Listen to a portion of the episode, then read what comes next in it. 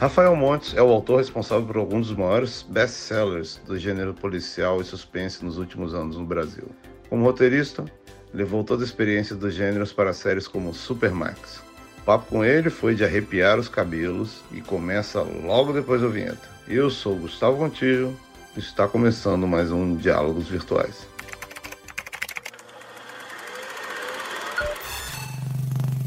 Diálogos Virtuais ele já escreveu livro, já até março de 2020, já são mais de 100 mil cópias no Brasil, mais de 10 idiomas, já escreveu série, ele já escreveu filme. Essa é essa força da natureza, conhecido como Rafael Montes. Boa noite, seja bem-vindo ao nosso gabinete. Obrigado pelas apresentações. Eu sempre digo que meus amigos são os meus marqueteiros profissionais. Porque eles te amam e só falam a verdade. Então eles não mentem, entendeu? Entendi, sei. sei bem, sei bem. Sejam bem-vindos, pessoal. Vamos bater papo hoje. Lembre também das pessoas que estão precisando de ajuda nessa hora. E é um bando de entidades. Eu sempre peço para quem vem trazer uma. Eu gosto muito do Retiro dos Artistas. A minha mãe é, gosta muito de um hospital que trata de, de câncer é, na Penha, que é o Hospital Misprof. É, você sabe, Guto, minha mãe tá, enfrentou um câncer há alguns anos atrás. Então, desde então, a família toda tem ajudado nesse sentido e é super importante. Né? Porque nesse momento que a gente está vivendo de, de pandemia e tal, ainda tem gente que está vivendo outros problemas na paralela desse. Deixa eu, deixa eu lembrar as pessoas aqui. Para quem doaram um site, a Globo montou com várias é, entidades idôneas, todas checadas. É, são entidades que você pode achar pelo região geográfica, que tem norte, sul, leste, oeste. E você pode, ah, quero doar para alguém em, no Acre. Você entra aqui, ele vai te mostrar todo mundo do Acre está precisando de ajuda. Não precisa ser 100 reais, 20 reais que você doar já está o suficiente. Já vai ser uma alegria enorme para quem está recebendo, tá?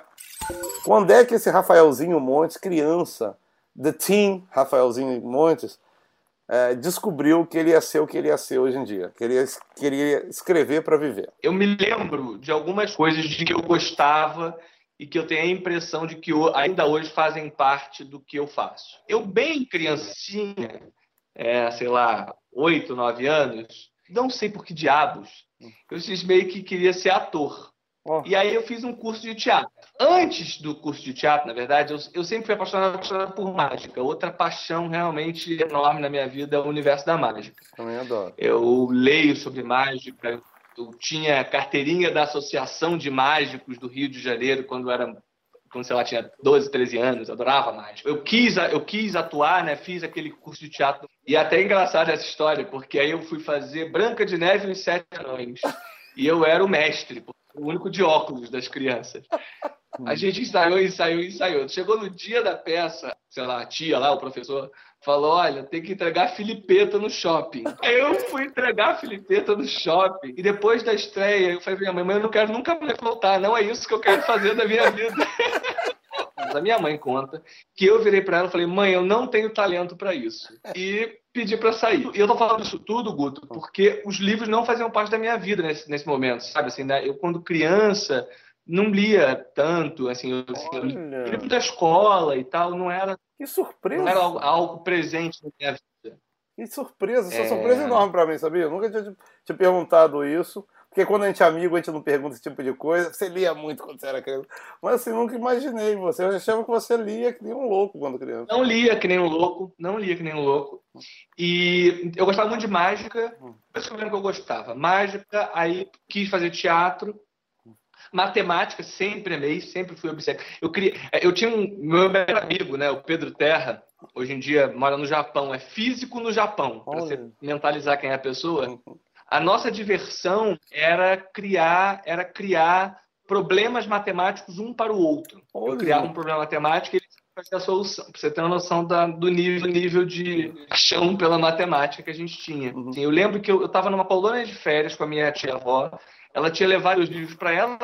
Eu li, porque chovia lá fora, então não tinha muito o que fazer. Então foi doido, porque eu li um estudo em vermelho e depois a volta do Sherlock Holmes. E a partir daí eu adorei aquele universo e ato contínuo eu comecei a escrever. Eu bolei uma história chamada A Professora, que está até na internet, quem quiser procurar, põe meu nome a professora. E a partir dali eu comecei a escrever. Dali eu fui ler tudo que tem de romance policial clássico, né? Então, Agatha Christie, Joyce Menon, Cornel Woolrich, que é um americano que quase ninguém lê, que eu amo. Dos Noir é o meu favorito, mais do que Raymond Chandler, mais do que Dashiell Hammett, o, o Cornel Woolrich, que é um autor gay, esquisitíssimo e maravilhoso. Aí eu fui ler todos esses clássicos do policial e escrevendo ao, ao mesmo tempo. E hoje em dia, pensando, eu acho que tem muito a ver policial com todas as coisas que eu já gostava, né?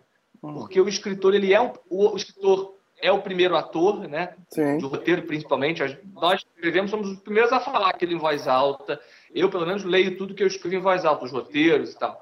Então, a, a gente, a, a, gente, de algum modo, veste cada um dos personagens. Escrever suspense tem muito a ver com mágica, tem muito Sim. a ver com falar, olha para essa mão aqui, enquanto isso eu estou fazendo truque, truque com essa aqui, né? Ou seja, você esconde uma coisa ou chama atenção para uma coisa para aí revelar outra.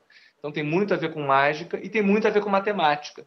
Então acho que na, em escrever livros eu, eu consegui, em, em, contar histórias, eu consegui juntar todas essas coisas que eu amo. Aí você foi, começou a escrever. E aí como é, quando é que você teve essa ideia assim? Vou escrever um livro. Eu escrevi primeiro esse conto à professora, depois eu escrevi um outro conto chamado Obsessão, que era a história de um menino de 12 anos que estudava no colégio de padres e era perseguido por um cara mais velho, um pedófilo. Então isso causou certa preocupação nos meus pais, eles ficaram assustados. Eu falei, não, é só minha imaginação e tal. Mas meus amigos da escola adoraram. Logo depois eu comecei a escrever um livro que eu nunca publiquei, chamado Mera Ilusão, que é a história de um mágico assassino a mulher cerrada ao meio é cerrada ao meio. Enfim, é um mágico que comete crimes, né? Através da mágica. Quando eu terminei esse livro, um amigo meu que fazia cinema falou: Cara, por que a gente não pensa no filme? As suas histórias são todas muito visuais, vamos pensar num filme. Pra gente conseguir filmar aqui na, na universidade, eu preciso que seja uma história com lugares fechados. Tem que ser só personagens jovens, porque a gente consegue uns atores jovens que, que trabalham de graça, que topam fazer sem cachê, e sem efeito especial. E eu falei, cara, beleza os jovens numa casa e em vez e aí nessa época eu já estava estudando muito policial lendo muito já tinha lido muito policial estava estudando mesmo os subgêneros do policial e tal e eu falei ah, em vez de fazer um quem matou eu vou fazer um porquê se matou uhum. o mistério não está em quem é o assassino sim porque um grupo de jovens se mata uhum. e aí eu comecei a escrever roteiro do Suicida. Foi horrível, eu achei que ficou horrível. E aí, um belo dia, eu liguei para esse meu amigo e falei: Cara, olha, esquece, eu não sei fazer esse negócio de roteiro eu vou fazer o livro, porque livro eu já tinha feito um, que é o Mera Ilusão. Então, o livro eu sei fazer.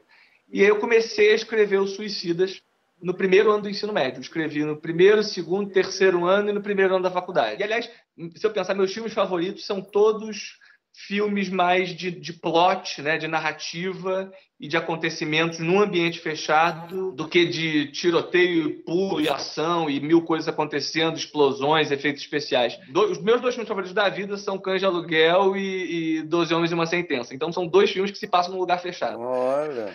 Aquela sensação de claustrofobia, eu acho o máximo conseguir fazer aquilo. E aí o Suicidas veio um pouco nessa onda, sabe? Nessa, nessa influência. Entendi. E aí, como é que você conseguiu que ele fosse publicado? O que eu percebo conversando com meus colegas escritores é que não existe um caminho. Não tem um caminho das pedras, você fala, é assim que você vai conseguir. É cada amigo meu, cada colega meu tem uma história diferente. Em geral, o procedimento é você acaba o livro, é, você tenta ao máximo garantir que seu livro está bom. Então você pode mandar tanto para seus amigos e tal. Eu mesmo tenho um grupo de pessoas que até hoje leem tudo que eu escrevo antes de eu mandar para qualquer pessoa. Um grupo de amigos mesmo de infância que leem meus, meus livros e que eu, em quem eu confio.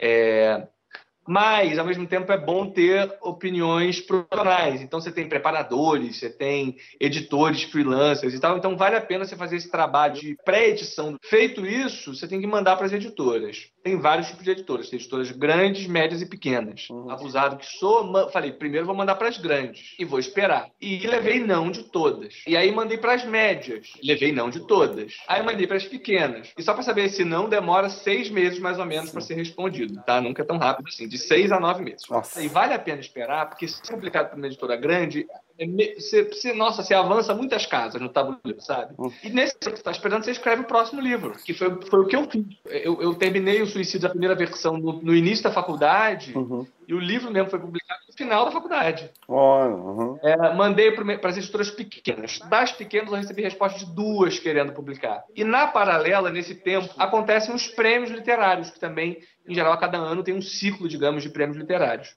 E aí teve um prêmio chamado Prêmio Bem Virar de Literatura, e o meu livro não ganhou o prêmio, mas foi finalista. E o editor decidiu publicar os, não só o ganhador, que era o prêmio, era ganhar um dinheiro lá e a publicação, mas também publicar os outros quatro finalistas. E o que eu acho, Guto, cara, é muita determinação. Ou seja, eu nunca escrevi para ser, para ser, publicado. É óbvio que eu adoro ser publicado, eu adoro ter leitores. Não é fazendo, fazendo caso, ah, isso não é importante. Não, é muito bom, é muito legal. A emoção de receber o seu primeiro livro é enorme. Cada vez que você recebe. Na verdade, cada livro, livro quando chega o primeiro exemplar, eu, eu dá vontade de chorar. Eu, eu durmo com o livro. É meio patético. Então é muito legal.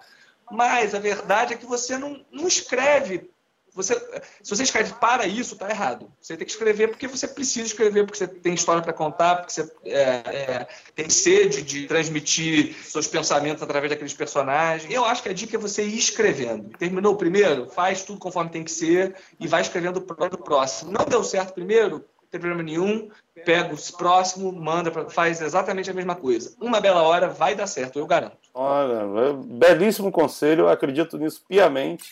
Dias Perfeitos, inspiração, o que foi que te inspirou para escrever Dias Perfeitos? Eu sou apaixonado por literatura policial e, e ali eu comecei a estudar os subgêneros do policial. Uhum. Ou seja, as várias maneiras de se fazer história policial. Né? Ou seja, você tem o lance de espionagem, você tem sociedade secreta, você tem o serial killer, você tem o suspense familiar, você tem o Quem Matou, da Agatha Christie, você tem suspense psicológico, thriller, o suspense médico, o suspense jurídico, enfim, você tem vários subgêneros policial. E aí eu, quando, como eu já tinha feito Suicidas, que era um, um, um Rudunit, um Quem Matou as Avessas, com personagens jovens, eu falei, ah, vou fazer um, um livro para cada subgênero policial. E aí eu quis fazer um suspense psicológico, que é um dos meus subgêneros favoritos.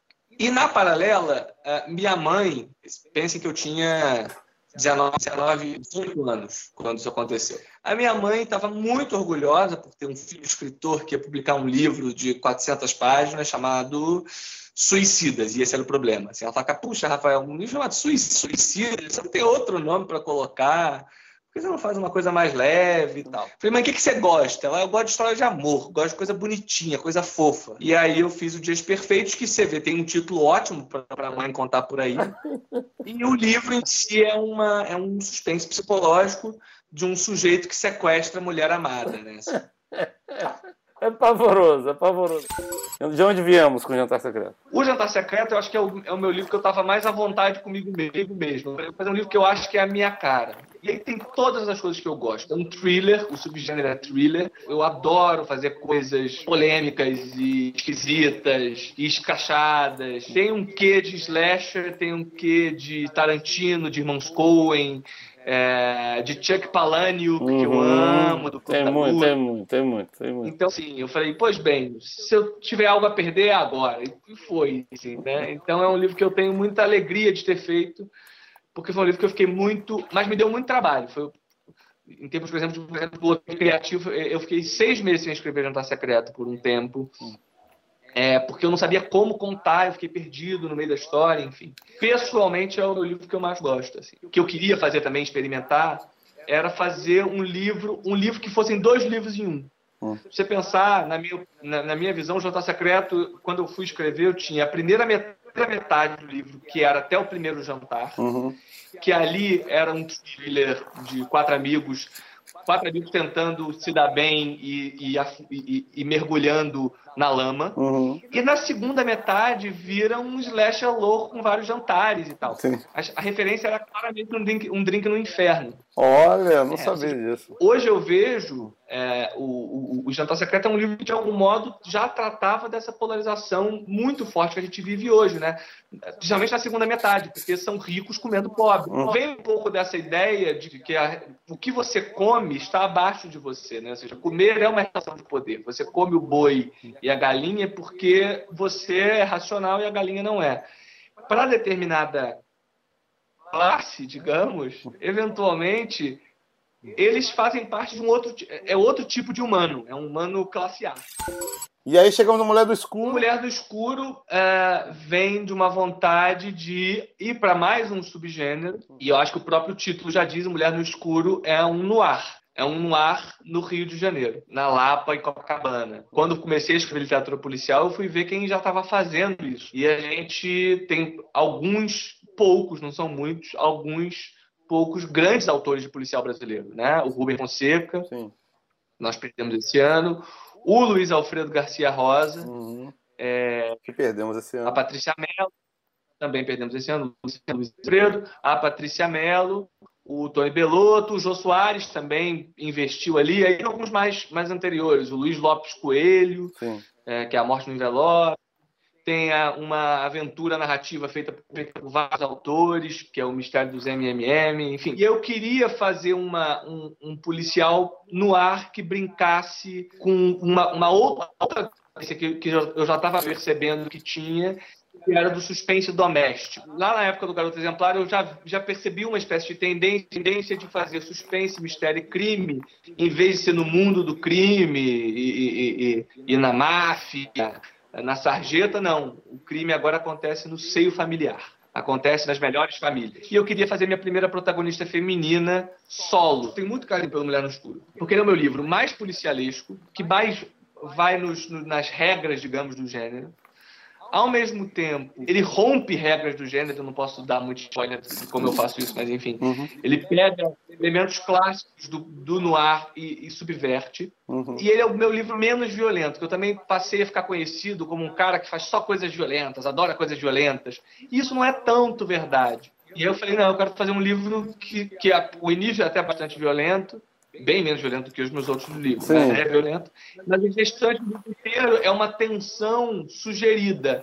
Ou seja, a tensão está muito mais no que pode acontecer do que do, no que está acontecendo. Sem spoiler nenhum, final, se você pegou leve no começo e no meio, o final é, é hardcore. E a outra coisa que eu queria também era é, é ter o que é uma coisa que eu nunca tinha feito também, mas é, uma, é um recurso do policial que é o triplo final, né? Você tem um final surpresa e fala, meu Deus, não acredito. É. Aí tem outro final que, que, que inverte o que você acabou de saber e fala, meu Deus, não acredito. E aí depois um terceiro. E isso é bem típico do noir, né? Você fala, Rafael tá, tra tá traindo Guto. Mas não, na verdade, Guto que está armado com não sei quem para trair Rafael. Mas não, na verdade. E aí você, essa sensação de virada é uma coisa que eu queria fazer, que é bem do noir, né? O que me abriu os caminhos né, para o universo audiovisual foi justamente uh, o interesse dos meus livros, né, com a publicação do Dias Perfeitos, Rodrigo Teixeira, que é antenadíssimo com tudo que sai de literatura brasileira contemporânea, uhum.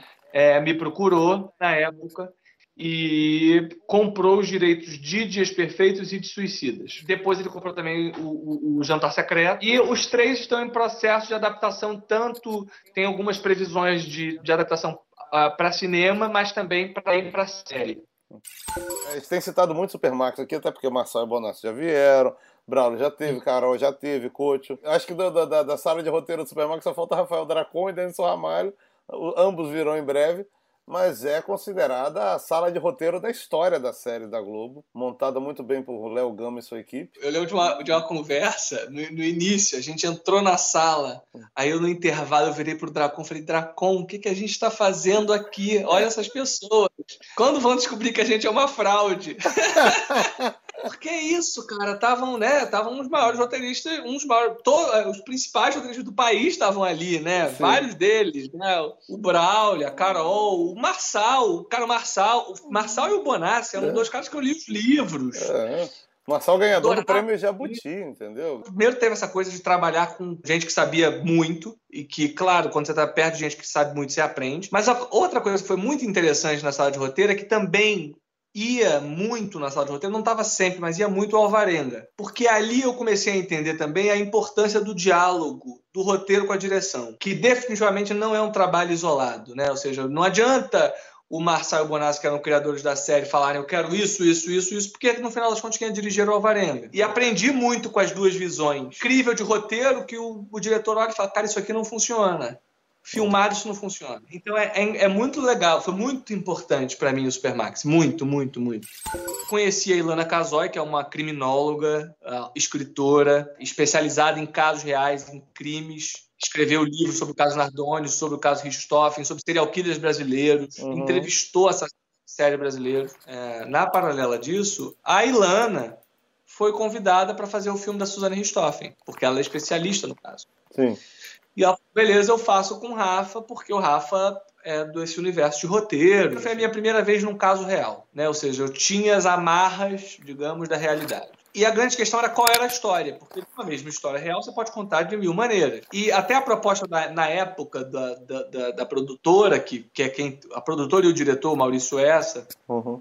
que tiveram a ideia de fazer um filme do, do caso Richthofen, era contar após o crime.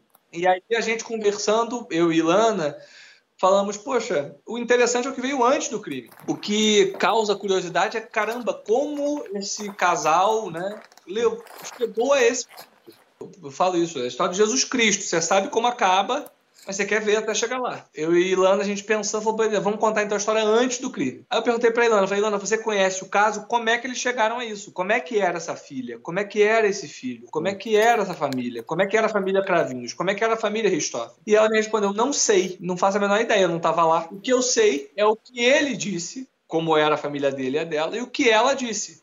Nos autos do processo, você tem o depoimento dele, o depoimento dela, contando como é que foi e como é que eles chegaram a esse ponto. Uhum.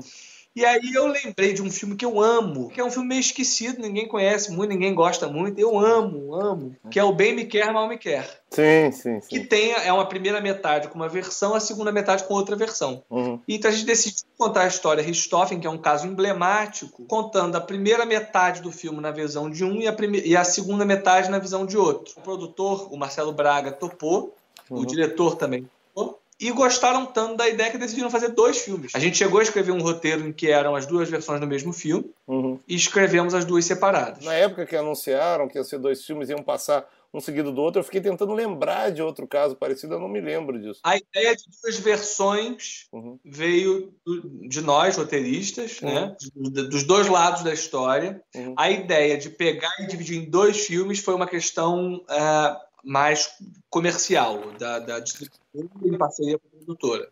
É só pegar o roteiro já escrito e dividir em dois? Não, não é. Tem que reescrever a versão de um, uma nova versão de um e a nova versão de outro para que seja um, um, filme inteiro. Sim, sim, né? sim. O quanto de fidelidade vocês mantiveram a história original ou se vocês tiveram algum momento que florear essa história e ficcionalizar alguma coisa? Não, o que a gente faz é o seguinte: é, a gente parte dos depoimentos, né, dos dois. Uhum. Interessante porque enquanto o depoimento da Suzane é super organizado, uhum. ela, eu juro, ela começa é, ipsiliteris falando, então começou assim, uhum. sabe? E aí ela conta passo a passo como foi. O discurso do Daniel é um pouco mais bagunçado. Uhum. Ele conta como terminou, aí vai para o início, aí mais porque lá no meio, aí no início e tal. É, então a gente, o dele a gente precisou dar uma organizada para ser compreensível até. Uhum. Uh, em relação ao que, ao que foi dado o depoimento no tribunal do júri, né? E o que a gente faz é, situações específicas que eles narram, a, a gente cria a cena. Então, por exemplo, é uma cena que fala, ah, naquele dia o Manfred gritou muito com a Suzane. A gente cria a cena e inventa o que ele gritou. Uhum. Né? Mas sempre baseado no que, no que eles disseram. Não tem, acho que não tem nada que seja fora do que está dito nos depoimentos. Entendi. Bate bola. Lugar para escrever. Lugar para escrever qualquer um. Sozinho na sala de redação. Sozinho. Serializado ou episódio? Serializado. TV ou cinema? Difícil, hein? É. Essa é difícil. Olha, como roteirista, TV. como produto, talvez cinema. Filme, série ou novela? Série. Escrever ou dirigir? Escrever. É... Beatles ou Rolling Stones? Rolling Stones. Tom Jobim ou João Gilberto? Tom Jobim. Cazuza ou Renato Russo? No, essa mole, Cazuza, com certeza. Arthur Conan Doyle, Agatha Christie ou Patrícia Highsmith? Essa é muita maldade, essa eu não vou responder. Como assim, gente? Não tem uma, um favorito? Agatha Christie e Patrícia Reis. Eu tenho a teoria de que as mulheres escrevem melhor histórias de crime do que os homens. Meus autores contemporâneos favoritos são Fred Vargas, que é uma francesa, e Karin Fossum, que é uma norueguesa. Hitchcock, Truffaut, Felino Bunhel. Hitchcock. Spielberg, Coppola, Scorsese ou George Lucas? Spielberg, Coppola, Scorsese. Um disco. É, do Jorge Benjor, Tábua tá, tá, da Esmeralda, não é isso? É, isso aí, isso aí, isso aí, isso aí. Um livro. Um só? Um Nossa. só, um só. O, o Caso dos Dez Negrinhos, da Agatha Christie. Ah, e não sobrou nenhum. E um filme? Cães de Aluguel. Sala da Redação da História. Deus te deu os poderes supremos. Quero que você conte a melhor a história da humanidade. Você pode escolher os quatro autores que você quer para trabalhar com você na sala de redação. Pode ser gente viva ou morta. Você pode reviver as pessoas. Eu chamaria um autor que eu adoro, chamado Ira Levin. É que dizem que era insuportável, mas a Patricia Highsmith eu chamaria. Dizem que era uma mulher intragável, né? Mas enfim, tudo bem. Estaria lá. Eu chamaria o Raymond Chandler para fazer uns roteirinhos. E o Gustavo Montijo. Ah! Vou feliz da vida, já tá comprometido. Vamos, vamos, já vamos acordar o Raymond que ele já tá atrasado. Se você pudesse escrever a, aventura, a frase final para essa aventura pandêmica que estamos vivendo, qual seria? Então, enquanto todos usavam máscaras, os ETs chegaram. muito bom, muito bom. Fechou. Valeu. Beijo, gente. Beijo. Beijo. Espero que vocês tenham gostado do nosso episódio de hoje do podcast Diálogos Virtuais. Você pode escutar pelo G-Show ou também nas principais plataformas de podcast. É só procurar por Diálogos Virtuais. No G-Show, além do nosso programa em áudio, você pode assistir aos melhores momentos em vídeo dos nossos diálogos. Tá tudo em gshow.com/podcast. A edição do podcast e dos vídeos é do incrível Chico Couto. A produção do conteúdo no G-Show é do Eduardo Wolff. E para ajudar quem está sofrendo com a pandemia do novo coronavírus, acesse paraquemdoar.com.br. Lá, você se conecta com quem está trabalhando para combater e prevenir os impactos dessa doença na vida dos brasileiros. Até a próxima. Saúde.